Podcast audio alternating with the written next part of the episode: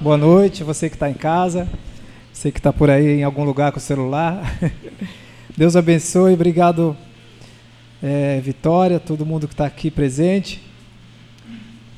A gente, a Andressa já leu o versículo que eu vou ler na palavra, então vocês já leram.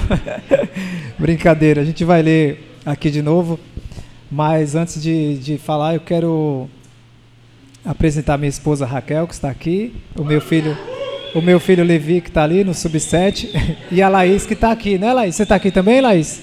Sub-3? Amém, né? Que bom, né? Não, vai fazer sub-2. Figura, viu? Glória a Deus, é muito bom poder compartilhar do amor de Deus, falar da palavra e ainda mais com todos envolvidos e ainda com a família e vocês aqui. A gente vinha antes dos filhos nascerem, né, Raquel? Porque muda um pouquinho a rotina, mas a gente tem vindo quando dá também. Tá começando o louvor, a Laís quer entrar aqui. Vamos ali na salinha, ela quer brincar com, com as almofadas, aí quer ouvir a palavra, o louvor também.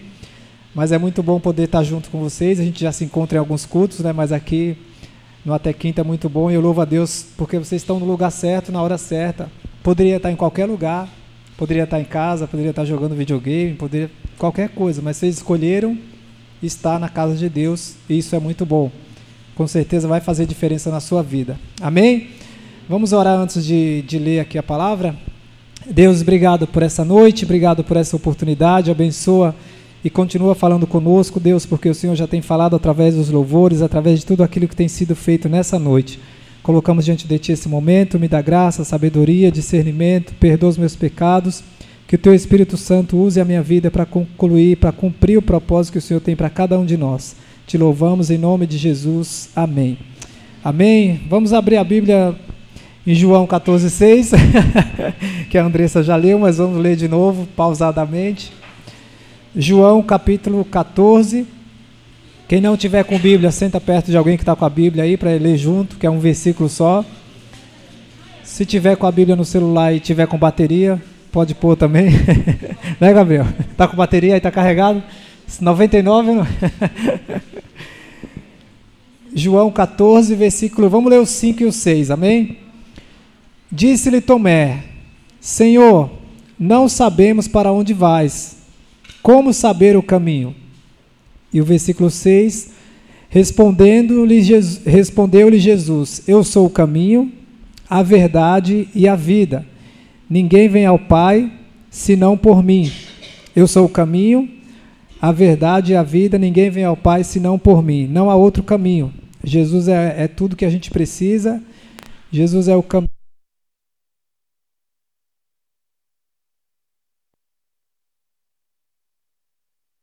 Glória a Deus. Acho que foi o cabo aí, né, Lucas? Tá bom? Tá bom. Amém. Já foi, já foi, já foi. É, Jesus é o caminho que devemos andar em todo o tempo. E esse tema de andando no caminho, quando a gente olha esse versículo aqui, Tomé, ele está meio na dúvida ainda. Falou, Senhor, tem um diálogo antes aqui, né? E Tomé está conversando com, com Jesus e fala assim: Senhor, não sei que caminho é esse que você está falando que a gente deve andar. E, e antigamente, cada um de nós andava nos nossos caminhos, nas nossas vontades, nos desejos dos nossos corações, aquilo que a gente achava que era o certo. Muitos buscavam é, a alegria, a paz, embaladas em festas, em, na profissão, às vezes tentando preencher o vazio, né? buscando na profissão a alegria e perdido. Tem gente que fala assim, ah, estava meio perdido na vida e encontrei Jesus. E aí Tomé está falando sobre isso aqui. Meu, Jesus, eu estou meio perdidão, como é que eu faço para viver esse caminho que você está falando? E aí Jesus chamou Tomé, e se a gente fosse traduzir para ficar mais claro, é, Jesus ia falar: Tomé, eu anotei aqui a frase para a gente saber, para a gente falar certinho. Como é que é, Tomé? Você não sabe o caminho? Como é que é? Você não sabe o caminho ainda? Aí Tomé fala: Não sei, Jesus. E aí Jesus responde esse versículo 6 aqui: Eu sou o caminho, a verdade e a vida. Se você andar em mim, vai dar tudo certo. Tudo vai cooperar para o seu bem. Se você andar em mim, até as situações difíceis que você passar, vai ser com propósito e eu vou honrar o meu nome através da sua vida. Seu nome será engrandecido, porque quando a gente começa a andar com Deus, as coisas acontecem naturalmente. A gente não precisa forçar a porta, é, empurrar ou passar na frente de alguém, tentar atropelar alguém. A gente vive a nossa vida naturalmente, e a Bíblia diz isso em Josué 6, versículo 27, que Josué andava com Deus e a sua fama se estendia por toda a terra. Josué apenas estava obedecendo uma ordem que foi dada para ele no capítulo 1, que Deus falou para ele: Josué, Moisés morreu, anda na minha presença, medita nessa lei de dia e de noite, não se desvie nem para a direita nem para a esquerda, seja forte e corajoso Foco, força e fé. Brincadeira, isso ele não falou, mas para ficar bem claro, né? Josué, foco, força e fé. Você vai enfrentar uns negócios difíceis aí, mas permaneça firme, que eu vou te abençoar. E aí, quando a gente chega no capítulo 6, a gente vê esse versículo, Deus falando para ele: Samuel, Samuel não, que eu vi o Samuel aqui. Samuel. Então é para você, Samuel. Samuel, anda no caminho de Deus que ele vai te honrar. Deus vai fazer maravilhas na sua vida. É que o Samuel foi no futebol com a gente ontem, então tá bem na mente aqui, né? E, e aqui a gente vê que Tomé entendeu. Entendi o caminho. Então agora eu já sei o que fazer. Eu tenho que andar nesse caminho.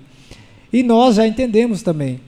Eu creio que um dia você já, não sei se é a sua primeira, a segunda a terceira vez aqui, mas a vontade de Deus para mim e para você é que você ande no caminho, que você ande nesse caminho que é Jesus, que é a verdade, que é a vida. E aqui eu coloquei alguns pontos que Deus foi falando ao meu coração, e eu queria que você lesse comigo aqui na palavra, porque se eu ficar contando testemunho é muito legal eu relembrar aquilo que aconteceu, mas quando, quando a gente lê na Bíblia, é a palavra de Deus, ela não volta vazia. Então, às vezes eu posso te contar alguma coisa e você esquece, mas o que está escrito aqui você nunca mais vai esquecer. Porque Isaías 55 diz que a palavra não volta vazia. A palavra vai ser lançada e vai dar fruto. E por que, que eu falo isso? Simplesmente repetindo esse versículo? Não, porque eu tenho tido muitas experiências de falar de Jesus para pessoas há muito tempo, há muitos anos, e depois de tanto tempo a pessoa me procura e fala: ah, eu quero ir na igreja, eu quero buscar Deus de novo, eu quero isso, eu quero e aí você vê que foi por causa de uma palavra que foi lançada lá atrás, que não é minha, mas que está escrito. E essa palavra se cumpre. Eu lembro de um. Só um exemplo rápido aqui antes da gente ler esse texto. O, tinha um atleta lá na Espanha, lá em Madrid, e eu fui em um jogo da base, que era do sub-15, sub-17, não lembro a idade. E eu estava com os folhetos e dei uns folhetos para alguns atletas ali depois do treino. Eles entraram no carro e foram embora. Uns adolescentes, tinham 15, 16 anos. Depois de uns três anos, eu voltei lá, nesse mesmo lugar, e vi um jogador levantando, um jogador conhecido, e um monte de gente tirando foto com ele. E aí, na hora, eu levantei também, não para tirar foto, mas para falar da palavra.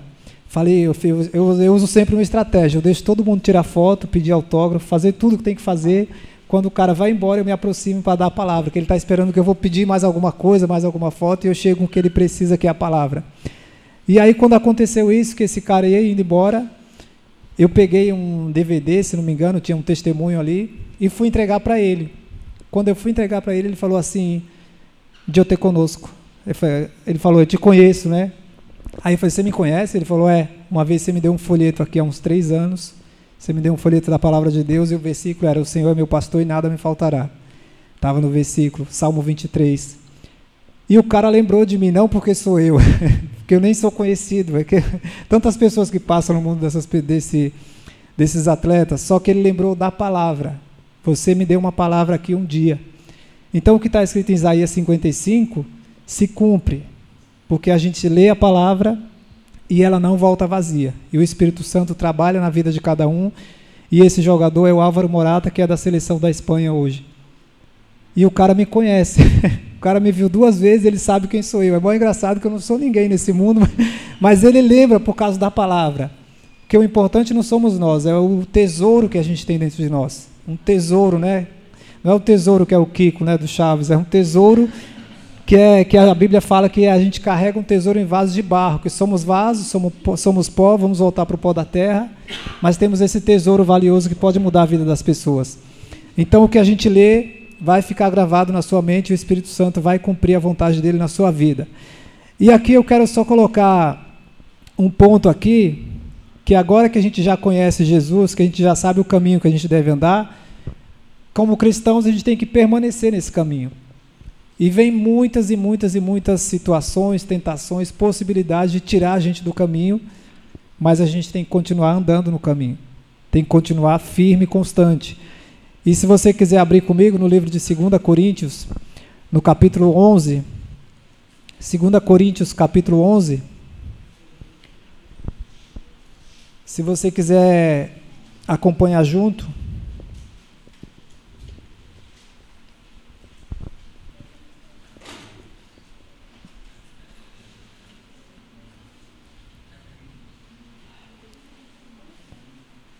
Segunda Coríntios, capítulo 11. Vamos ler do versículo 1 até o versículo 3 que aqui tem algumas situações que tentam nos tirar do caminho. E aí, o primeiro ponto que eu coloquei aqui é, são as distrações, o engano, a distração, aquilo que o diabo tenta colocar no nosso caminho para tirar a gente do foco. E esse capítulo 11 aqui, o versículo 1 diz assim: Quisera eu que suportasseis um pouco mais na minha loucura. Paulo está falando assim: eu queria que vocês aguentassem um pouquinho mais e ouvissem o que eu tenho a falar. Ele fala: Quisera eu que suportasse um pouco mais a minha loucura. Suportai-me, pois. Aguenta só mais um pouquinho aí, ele falou. Traduzindo, né? O versículo 2 diz assim: Porque zelo por vós com zelo de Deus, visto que vos tenho preparado para vos apresentar como virgem pura a um só esposo, que é Cristo. A Bíblia diz que nós somos o cabeça, que nós somos a igreja, a noiva de Cristo. Jesus é o nosso noivo, simbolismo, né? Então nós nós estamos sendo, Paulo está falando para aquele povo de Corinto, eu quero apresentar vocês como uma esposa pura, para ser consagrada, para ser é, essa esposa de Cristo que é a igreja. E aí o versículo 3 diz assim, que é, que é o nosso Deus, o Filho de Deus, Jesus, né? Nós somos a igreja. O versículo 3 diz, mas receio que assim como a serpente, como a serpente enganou a Eva com a sua astúcia, assim também seja corrompida a vossa mente e se aparte da simplicidade e da pureza devidas a Cristo. Então aqui tem uma distração, um engano, alguma coisa que o diabo tenta colocar e Paulo está falando assim, ó, você tem que vigiar. Porque senão, do jeito que a serpente foi lá, enganou Eva, chegou na resenha falando com ela, não, vamos aqui tal, vamos fazer isso, vai ser desse jeito e tal. E, e Paulo está falando, a serpente enganou a Eva, a primeira mulher que Deus criou que Deus fez o segundo ser humano, primeiro foi Adão e aí vem Eva. E essa pessoa que vivia com Deus, que tinha experiência com Deus todos os dias, que a Bíblia diz que Deus vinha na viração do dia falar com eles, ela foi enganada. Para que ela pudesse comer aquele fruto e aí sair da presença de Deus, sair do caminho daquilo que Deus tinha para a vida dela. Então, primeiro ponto aqui, temos que vigiar para não ser enganado. Temos que vigiar em todo o tempo. Porque o diabo, quantas, quantas, quantas e quantas oportunidades você não deve ter de pecar? E aí, porque você anda no caminho, você fala assim: não, eu vou obedecer a palavra. Às vezes não tem ninguém, tá só você e Deus. E o diabo, né? Que o diabo sempre está ao derredor. Não pensa que está sozinho no lugar. ah, eu estou sozinho. Eu falo, não, você está lá, aí está Deus, que a Bíblia diz: Eis que estou convosco todos os dias até a consumação dos séculos, não te deixarei nem te desampararei. Então, quando você tiver pensando que está sozinho, Deus está lá, e ao derredor está o diabo. Porque a gente vê isso acontecer no deserto com Jesus, Jesus no deserto e o diabo lá tentando de tudo que era maneira tirar Jesus do foco. Jesus se joga, Jesus transforma essas pedras em pães. Jesus e Jesus só na palavra. Então, se a gente não tiver atento, a gente deixa com que distrações nos tirem do caminho. É, a Raquel brinca comigo, às vezes a gente vai sair de bicicleta, né? E tem duas cadeirinhas, uma para cada criança. E aí eu vou em outra bicicleta, ela fala assim: "Deixa que eu levo, porque você fica se distraindo com as pessoas e eu tenho medo de derrubar as crianças". falei: "Não, sabe que a pessoa cumprimenta na rua, você, oh, mas acontece, se você não tiver ligado, você sai do caminho rapidinho. Hoje a gente estava andando na, na ciclovia da praia e e aí um cara olhando para o lado, conversando com o outro, eu falei: "Meu, é uma reta, né? Você, tá, você começa a olhar para o lado, a bicicleta começa a ir para casa e pensando que está tudo certo. Aí você está, daqui a pouco está na rua e no, no meio dos carros e está pensando que está certinho. Sai do caminho. Se distrai rapidamente. Uma pessoa chama, o outro amigo encontra o outro amigo, o outro buzina lá na praia, lá na, na avenida. Então a gente tem que estar atento, porque senão as distrações nos tiram do caminho. E eu não sei o que, com que de repente você tem se distraído. Às vezes se distrai muito tempo no celular. Já aconteceu com você de falar assim, vou pegar o celular e mandar mensagem para um amigo. Aí você pega o celular, fica meia hora, fala com um monte de gente, aí guarda o celular, fala, caramba, não mandei a mensagem. se distraiu rapidinho, ó. É muito, é muito, muito fácil. E o diabo, se ele é tão astuto a ponto de ter enganado Eva, e consequentemente depois Adão, Paulo está falando aqui, meu, a gente tem que vigiar, senão a gente é enganado também. A gente deixa de andar no caminho e fala, não tem nada a ver, isso aí não tem problema, e vai, vai, e amanhã está longe. E para voltar dá muito mais trabalho, então é melhor vigiar e permanecer no caminho. Esse primeiro ponto fala sobre as, as distrações e o engano. O segundo ponto é o sofrimento. Às vezes, na hora do, do da prova, né, das provações, a gente também é, se não tiver ali firmado na palavra, você fala, meu, estou sofrendo tanto, quer saber? Para que, que eu vou mais ir para a igreja? Para que, que eu vou orar? Para que, que eu vou? E aí começa a murmurar, e aí deixa de andar no caminho, deixa de andar com Jesus. E esse segundo ponto aqui, eu queria que você abrisse nesse mesmo capítulo, um pouco mais à frente, 2 Coríntios, capítulo 11. Vamos ler aqui a partir do versículo 23. 2 Coríntios 11, 23. Aqui vai falar um pouquinho, contar só um pouquinho do que Paulo sofreu e mesmo assim permaneceu no caminho. Mesmo com tudo aquilo que ele passou, ele não se desviou, ele não perdeu o foco, ele sabia o que Deus tinha preparado para ele, o chamado que ele tinha para a vida dele, e ele permaneceu andando no caminho. Aqui o, esse capítulo, esse a partir do versículo 16 vai começar a contar, mas eu pulei para o 23 aqui para a gente ganhar tempo. É, 2 Coríntios 11, 23 diz assim: São ministros de Cristo? Falo como fora de mim. Eu ainda mais, em trabalhos, muito mais, muito mais em prisões, em açoites sem medida, em perigos de morte, muitas vezes. Cinco vezes recebi dos judeus uma quarentena de açoites menos um, 40, 39 açoitadas, 40 menos um, 39, fazendo a conta de matemática, né? 39 nas costas ali, e ele falou, recebi isso. Você sabe o que é isso? Tomar chicotada nas costas? Isso aí a gente vê acontecer com o animal. E Paulo ele falou: tomei 40 menos 1, 39. E permaneci no caminho. E às vezes a gente acha: oh Deus, eu estou apanhando, não está dando nada certo, vai estar apanhando nada. Você não tem noção do que Paulo sofreu. E aqui ele continua, é, versículo 25: Fui três vezes fustigado com varas, uma vez apedrejado em naufrágio, já tomou uma pedrada algum dia ou não? Ele falou que é muito apedrejado, é, são várias, não é uma só. Em naufrágio, três vezes. Uma noite e um dia passei na voragem do mar, em jornadas, muitas vezes, em perigos de rios, em perigos de salteadores e ladrões, em perigos entre patrícios, pessoas do mesmo lugar, né? em perigos entre gentios, em perigos na cidade, em perigos no deserto, em perigos no mar, em perigos entre falsos irmãos, em trabalhos e fadigas, em vigílias, muitas vezes, em fome e sede, em jejuns, muitas vezes, em frio e nudez, além das coisas exteriores, há o que pesa sobre mim diariamente, a preocupação com todas as igrejas quem enfraquece, que também eu não enfraqueça? Quem se escandaliza, que eu também não, não, não me inflame? Se tenho de gloriar-me, gloriar-me-ei no que diz respeito à minha fraqueza. O Deus e Pai do Senhor Jesus Cristo, que é eternamente bendito, sabe, sabe que não minto.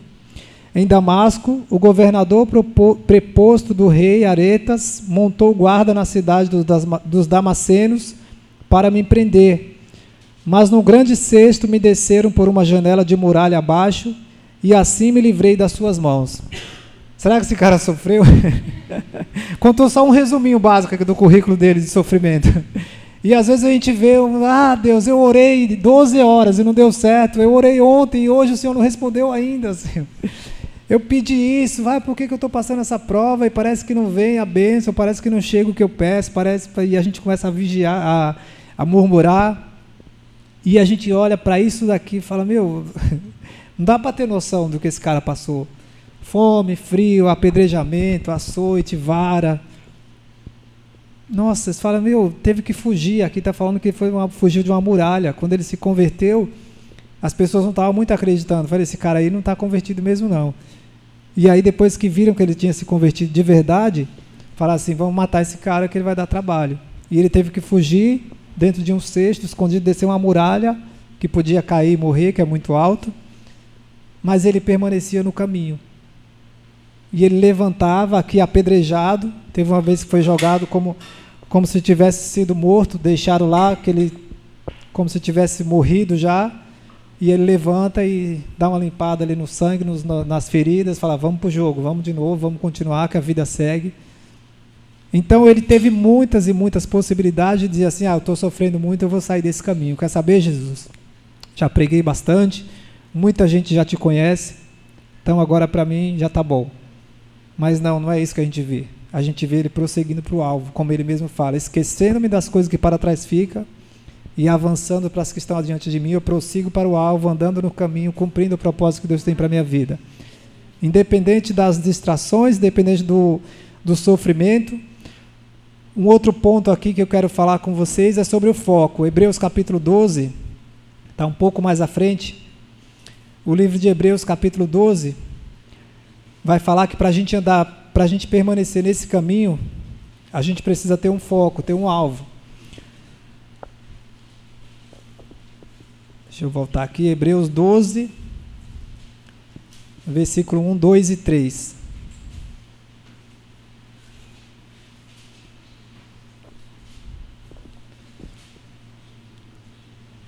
Hebreus 12, versículo 1 diz assim: Portanto, também nós, visto que temos a rodear-nos de tão grande nuvem de testemunhas, desembaraçando de todo o peso e pecado que tenazmente nos assedia, corramos com perseverança a carreira que nos está proposta. Olhando firmemente para o Autor e Consumador da fé, Jesus, o qual, em troca da alegria que lhe estava proposta, suportou a cruz não fazendo caso da, da ignomia, e está assentado à destra do trono de Deus. Considerai, pois, atentamente aquele que suportou tamanha oposição dos pecadores contra si mesmo, para que não vos fatigueis, desmaiando em vossa alma. Aqui Paulo está falando, ó, meu, tem que ter um foco, tem que ter um alvo. Você tem que, aquele, o versículo 12, ele começa dizendo assim, ó, nós estamos sendo rodeados por uma grande nuvem de testemunhas. E eu sei o que eu quero para a minha vida. Ser rodeado por um monte de amigos que às vezes não servem a Deus, que não andam no caminho, que não conhecem o caminho, que estão conhecendo esse caminho que é Jesus através da sua vida. E aí, se você não tem o foco de permanecer nesse caminho, as pessoas vão olhar para você e falar assim: ah, se converteu? Tem, tem alguns. Tem um atleta que é, que é conhecido, que eu não vou citar o nome dele, mas ele jogava num clube e ele se converteu. Quer dizer, ele jogava no clube, ele não era convertido. Estava desviado. E aí, depois de um tempo, eu tive contato com ele, a gente começou a ler a Bíblia, a fazer reuniões, a fazer culto na casa dele, que ele morava em outro país na época.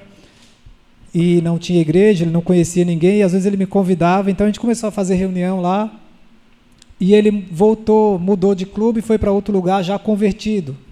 Só que depois ele voltou para esse mesmo clube, já convertido. E os mesmos companheiros que estavam lá na época que ele não era convertido, falava, chamava ele para sair para os mesmos lugares, e ele falava assim: "Não, eu vou ficar em casa de boa com a minha esposa e tal". Eu falei: "Não, mas você? Eu te conheço. Como assim?" "Não, eu não, estou mudando e tal". Eu falei: "Como? Você, você que chamava, você está ao contrário agora". Não, tal, e aquela conversa vai, conversa vem, e os caras mesmo diziam: "Daqui a pouco vai passar um mês, ele vai vai voltar ao normal". E aí passou um mês, dois, graças a Deus nunca mais ele voltou ao normal, permaneceu firme no caminho e se tornou exemplo para outros. Aí outros começaram a conhecer Jesus através desse que não abriu mão de andar no caminho, independente daquilo que o mundo oferecia para ele, mesmo sendo uma pessoa conhecida, mesmo tendo, tendo o que tinha, mas tinha entendido que andar no caminho era muito melhor do que tudo aquilo que o mundo pode oferecer. E aí é uma decisão que é diária. Porque a música do Thales, ele fala isso, né? Eu escolho Deus todo dia, né, Levi? Todo dia. Todo dia eu escolho. Então você tem que acordar todo dia e fazer essa escolha. Falar, Deus, eu quero continuar nesse caminho. Sei que vai ter tentações, vai ter convites, vão ter situações para me tirar do caminho, para perder o foco. Ou às vezes eu vou estar passando por frustrações, por, por provações, como Paulo passou. Mas eu quero permanecer nesse caminho, porque eu sei o que o Senhor tem para a minha vida. E aí, quando você tem esse foco, esse alvo, como diz aqui, ó, desembaraçando de todo peso e pecado que todos os dias tenazmente nos, nos, nos rodeia, né? Continua correndo com perseverança. Você quer chegar no final? Tem que ter um foco. Ah, mas vou estar cansado. Vai estar cansado, é normal. Tem dia que está pior ainda. ah, é feriado. Já, já, já tirou férias e foi descansar? Parece que você volta mais cansado, né? Porque aproveita tantas férias. fiquei de férias e fiquei mais cansado ainda. Era para ser o contrário, não era? Só que mesmo assim a gente continua no caminho, permanece firme, constante. Ah, mas tá chuva, tá sol. Esses dias eu estava fazendo a live de, de missões. Falar nisso, sábado tem, no, sábado, 9 horas da manhã tem live de missões, se você não, não tem o hábito de ver, o que, que eu faço? Eu vou confessar aqui, está sendo gravado, né? Quando não é o meu dia de fazer a live, que eu, tô, que eu não estou na escala, eu pego o fone, que é aquele sem fio, eu boto no Bluetooth. Às vezes eu fico até deitado só ouvindo. Falo, oh Deus, que bênção, né? Que testemunha. Você está ali ouvindo também, né? Porque é muito legal você ouvir e é legal você ver depois? É bom, você ouvir depois é bom também, quando às vezes não dá tempo, tem um compromisso, tem muito sono, não sei o que você está fazendo 9 horas da manhã no sábado. Só que você ouvir vai edificar a sua fé. E aí quando você olha o que esses, por exemplo, missionários, pastores, pessoas estão em outros países sofrendo para pegar, para pregar a mesma palavra que a gente está aqui ouvindo com liberdade, com alegria, sem sofrimento algum, você fala, meu, eu não estou valorizando de repente. E aí, quando a gente olha, eu queria contar que esses dias um, um dos missionários, acho que foi do sábado passado, que ele mora no, no Nordeste, em, em, Pernambuco, se não me engano, ele trabalha com os quilombolas, que são descendentes de pessoas que vieram de outros países e criaram ali raízes nesses lugares, escravos, né? E eles, é, ele começou a morar com esse povo, a conviver com eles para pregar a palavra. E aí ele falou que uma senhora vinha, acordava às vezes de madrugada, sem o sol o sol nem tinha nascido ainda, ela acordava, pegava o jumentinho dela, no Nordeste, aqui no Brasil, parece que a gente está falando de coisa da Bíblia, de Belém, né, do jumentinho, aqui perto da gente. Pegava o jumentinho dela para chegar 9 horas da manhã no domingo na escola dominical. Falei, meu, 9 da manhã, ela vinha no primeiro culto ainda, se tinha dois lá, era o primeiro, chegava cedo. E a gente olha e fala, meu, mas se a gente não tiver um foco de servir a Deus, de buscar, independente da, da das distrações, das provações, das dificuldades, do pecado, porque tem, tem infelizmente tem gente que fala assim, ah, mas eu, é pecar, eu, eu, eu não consigo, é, é muita tentação, é muito fácil. Se você fortalecer o espírito, você vai ver como Deus vai te dar graça para superar tudo. Só que depende de você querer buscar. Depende de você acordar e buscar Deus todo dia, ler a palavra, orar, dar bom testemunho. Pô, mas todo mundo fala. Eu, eu quando, quando era adolescente, que no começo estava começando a me converter e levando Deus a sério já, o, alguns amigos falavam, ah, mas você não faz nada, você é isso, você é aquilo. Eu falei, não, e dava risada, tirava sarro, eu brincava também, falava, tamo aí, quando você precisar, porque às vezes vem tirar sarro de você, se você tiver, fica pilhado, né, vai e faz besteira para agradar os outros. E aí você vira para o outro lado, você para e pensa e fala assim, ó, oh, Vai chegar um dia que você vai precisar de Jesus também. Quando quiser, eu estou aqui, ó. O cara olha até meio sério para você, vai, caramba. Por quê? Porque a Bíblia diz que todo joelho se dobrará, não tem para onde ir. A pessoa pode estar aparentemente tudo bem agora e tal, mas vai chegar um dia que vai precisar de Jesus. E aí, se ele olha para você e vê você andando no caminho, que é o que acontece até hoje comigo, alguns me procuram, fala, pô, você está na igreja ainda? Tô, graças a Deus. Ah, você está firme? Estou. Você está, vem cá, o que você está precisando? Vamos conversar. E aí você instrui, e aí é mais um que vai começar a andar no caminho, como Tomé fez e tantos outros têm feito. Então tem que ter o foco. Tem que, como diz aqui, ó, é todos os dias correr com perseverança a carreira que nos está proposta. Deus tem uma carreira, um plano, um propósito para as nossas vidas. E nós temos que ter o foco de viver essa vontade dele que é boa, agradável e perfeita. Amém? O último ponto aqui, é, depois eu vou começar a pregar desse último ponto, brincadeira. último ponto, já, já é, não é até quinta, né? já é até quase sexta, né? até sexta. É feriado também, né? Estão em casa, né? É, o número 4 eu coloquei aqui: siga andando no caminho pela fé. Por quê? Porque às vezes a gente não tem força, às vezes a gente está com tentação, com provação, está difícil, então vai pelo menos pela fé. Porque se a gente voltar um capítulo aqui, vai falar sobre os, hebre... os heróis da fé. Hebreus capítulo 11 vai contar aqui sobre esse, esses heróis da fé, mas eu peguei um que é, que é Abraão. Volta um capítulo aí, Hebreus capítulo 11, a partir do versículo 8. Vamos ler aqui. Pela fé, Abraão, quando chamado, obedeceu a fim de ir para um lugar que devia receber por herança e partiu sem saber aonde ia. Já pensou Deus chegar para você e falar assim, oh, sai da sua terra e vai para um lugar que eu vou te mostrar. Como assim? Eu vou para a rodoviária e vou comprar uma passagem para onde? Só vai. Como? Abraão foi sem saber para onde ia. Pegou a direção do deserto lá que Deus tinha direcionado, é para esse lado. Ele foi embora, pela fé, sem ver nada. Aí no versículo 9 pela fé, peregrinou na terra da promessa, como em terra alheia, habitando em tendas com Isaac e Jacó, herdeiros com ele da mesma promessa. Porque aguardava a cidade que tem fundamento, da qual Deus é o arquiteto e edificador. Pela fé também a própria Sara recebeu o poder para ser mãe, não obstante ser avançado da sua idade, pois teve por fiel aquele que lhe havia feito a promessa. Por isso, também de um, aliás, já amortecido, saiu uma posteridade tão numerosa como as, como as estrelas do céu e inumerável como a areia que está na praia do mar. Todos estes morreram na fé, sem ter obtido as promessas, vendo-as, porém, de longe, e saudando-as e confessando-as que eram estrangeiros e peregrinos sobre a terra porque os que falam desse modo manifestaram estar procurando uma pátria. E se na verdade se lembrassem daquela de onde saíram, teriam oportunidade de voltar. Mas agora aspiram a uma, prata, a uma pátria superior, isto é, celestial. Que às vezes tem situação que fala, pô, mas eu não vou conquistar essa promessa aqui. Deus falou. Se, se Deus falou, ele vai cumprir. Só que às vezes não foi Deus que falou, né?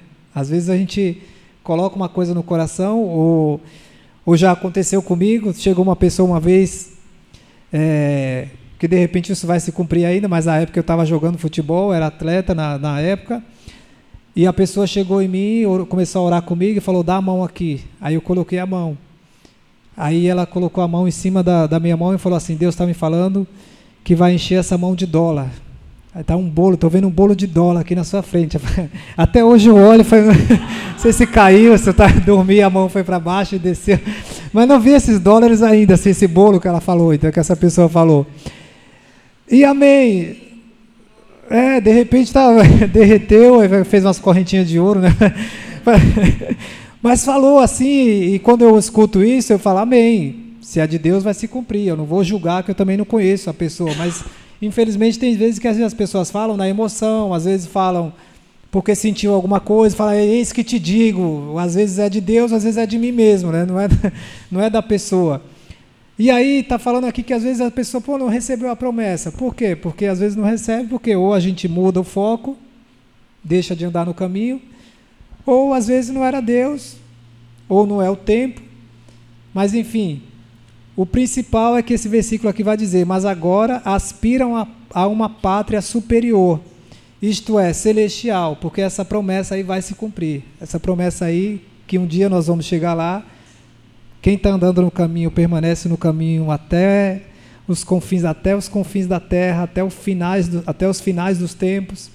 Firme e constante vai receber a sua coroa e vai ouvir de Deus chegar um dia e falar assim: Vinde, benditos de meu Pai entra para o gozo do teu Senhor.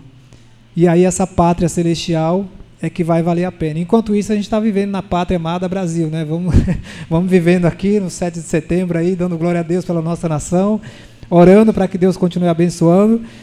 Mas aqui vamos voltar para falar de Abraão. Aqui vai dizer assim, continua. Por isso Deus não se envergonha deles de, de ser chamado seu Deus, porquanto lhes preparou uma cidade. A cidade celestial está preparada. Pela fé, Abraão, quando posto à prova, recebeu Isaac. Estava mesmo para sacrificar o seu unigênito, aquele que acolheu alegremente as promessas, a quem, a quem se tinha dito: em Isaac será, será chamada a sua descendência. E aí vai falar por que, que ele fez tudo isso. O versículo 19 diz: Porque considerou que Deus era poderoso até para ressuscitá-lo dentre os mortos, de onde também figuradamente o recobrou. Aqui tem uma, uma, uma situação que é o Deus pedindo a Isaac, o seu filho, da promessa. Deus, Deus, eu orei por uma promessa. Aí Deus deu, Deus respondeu. Aí Deus vai e fala, agora me dá a promessa que eu te dei. Aí fala, peraí, Deus, você me deu e agora você quer. Só que Abraão tinha tanta fé que ele falou assim: Eu vou levar meu filho, se tiver que sacrificar, o sacrifico, porque eu sei que Deus é tão poderoso que eu já não tinha mais como ter esse filho nessa idade, que eu sei que se eu entregar, ele é capaz de ressuscitar e me devolver de volta. Imagina uma fé dessa, já pensando no futuro. E Deus falou com Abraão, porque se falasse para a mãe, a mãe fala: Não, aqui não vai mexer, não. Deus sabe, né? o coração de mãe é diferente, né? Tanto é que a Bíblia diz: se, se a tua mãe te esquecer, eu não me esquecerei de ti. E aí esse amor de mãe é, é, é diferente, não, não tem como comparar. Só que a gente olha que Abraão, ele pegou o filho, e quando ele fala para os servos dele, ele tinha essa fé tão grande que ele diz assim: Nós vamos lá adorar e depois a gente volta. Vamos lá, a gente já vai voltar, vamos voltar junto. Porque ele sabia que Deus era poderoso para, se permitisse o filho morrer, Deus poderia ressuscitar. Então, para permanecer nesse caminho, a gente tem que ter fé. A gente tem que andar de acordo com essa palavra. E aí vai falar, só para a gente chegar até o 22 aqui, vai falar de mais dois, ó. A quem se tinha dito, em Isaac será chamada a tua descendência, versículo 18, 19 agora, porque considerou que Deus era poderoso até para ressuscitá-lo dentre os mortos, de onde também figuradamente o recobrou. Pela fé, igualmente, Isaac abençoou a Jacó e a Isaú acerca de coisas que, que ainda estavam por vir. Pela fé, Jacó quando estava para morrer, abençoou cada um dos filhos de José e, apoiado sobre a extremidade do seu bordão, adorou. Pela fé, José, próximo do seu fim, fez menção do êxodo dos filhos de Israel, bem como deu ordens quanto aos seus próprios ossos. Aqui vai falar de mais dois, que é Isaac, vai falar de Jacó também, né? E de José, que a gente sabe a história de José como que é, que ele permaneceu no caminho até o final. Independente das situações que ele passou no Egito, independente das provas, independente de morar em outro lugar, de ser escravo, de passar provação, tentação de tudo que era jeito, José chega no palácio, perdoa os irmãos, traz a família de volta e todos vão viver no caminho até se cumprir aqui o que está escrito. Então, o que Deus quer para cada um de nós é que a gente continue andando nesse caminho. E aí você pode estar pensando, pô, mas eu não sei ainda esse caminho, eu estou igual Tomé, que caminho que é esse? E aí o versículo que a gente leu primeiro, João 15, 6, vai dizer, Jesus está falando, eu sou o caminho. Para a sua vida dar certo, tem que ser nesse caminho. Ah, mas eu posso vencer de algumas maneiras. Tem um atleta que é muito conhecido, que um dia eu cheguei para ele e falei isso, ó, o Cristiano Ronaldo é melhor do mundo. O Messi é melhor do mundo. E o Kaká também foi melhor do mundo. Só que cada um foi na sua força. O Kaká, além de servir a Deus, ele fazia parte dele como atleta. E imagina você, falei para ele, onde Deus pode te levar se você juntar tudo isso e fazer a vontade de Deus. Trabalhar, cumprir a sua função como atleta, se preparar na sua profissão, cada um na sua área, mas sendo fiel a Deus. Você tem noção do que Deus vai fazer na sua vida? Só que aí você tem que estar no caminho. Senão você vai viver os seus planos, a sua vontade. E aí qualquer tentaçãozinha, qualquer Imagina, Paulo vai falar da, da, das chicotadas aqui que ele tomou, coitado. Uma só que te desce já sai do caminho rapidinho fala: Não, não dá não, está doendo muito, não dá não. E aí sai do caminho, perde aquilo que Deus tem. Ah, mas é obrigado? Falei, não, é livre. Você já viu um peixe, o peixe na água, que uma vez falaram assim, pô, Deus mata o peixe, né, se tirar da água. Fala, não, o peixe, se ele quiser sair, ele tem vida na água. Se ele sair do mar, ele morre, é ele que está escolhendo sair. Mas se ele permanece na água, ali tem o oxigênio, ali tem aquilo que ele precisa. E aí tem pessoas que às vezes não querem andar no caminho. E o que, que você vai fazer? Você vai obrigar a pessoa? Fala, não, irmão, você está fazendo a sua escolha, você decide. Jesus está mostrando o que, que ele quer para as nossas vidas. Ele quer que você esteja no caminho, ande no centro da vontade dele, leia a palavra, ah, mas eu tenho muita tentação, eu tenho muito problema, eu tenho uma situação que está difícil. Para Deus não há impossíveis. A Bíblia diz que Ele quer o coração e quer que as nossas atitudes diárias andem de acordo com a vontade dele. Ah, mas não é fácil. Falei, não é, não é fácil. Você vai fazer escolhas, né? todos os dias. Vai agradar todo mundo? Falei, não, Jesus não agradou todo mundo. Tinha gente que falava que Jesus, falei, meu, Jesus mesmo fala, né? Eu não fiz mais milagre por causa da incredulidade de alguns que, sabendo qual era o caminho, não queriam andar no caminho. Então são escolhas. Agora, quando a gente decide, fala, Deus, eu quero, independente de distrações, independente de sofrimento, eu vou manter o foco, eu vou seguir andando pela fé, porque eu sei que o, que o plano que o Senhor tem para a minha vida é maravilhoso. Eu quero entregar minha vida nas Suas mãos e eu quero que a Sua vontade se cumpra. De repente eu estou andando longe desse caminho, mas hoje eu quero voltar a andar no caminho, eu quero andar de acordo com a Tua vontade e eu quero hoje entregar minha vida nas Suas mãos em nome de Jesus. Amém? Vamos fechar os olhos. Se você quer entregar a sua vida nas mãos de Deus hoje, dizer assim: Deus, eu quero andar nesse caminho. Eu tenho andado longe, ou então não sei nem que caminho é esse, mas hoje eu entendi que o Senhor tem um propósito para a minha vida, eu quero viver esse propósito que o Senhor tem para mim. Se você quer entregar hoje a sua vida nas mãos de Deus, repete comigo assim: Senhor Jesus, eu entendi que o Senhor tem um plano, um propósito para a minha vida.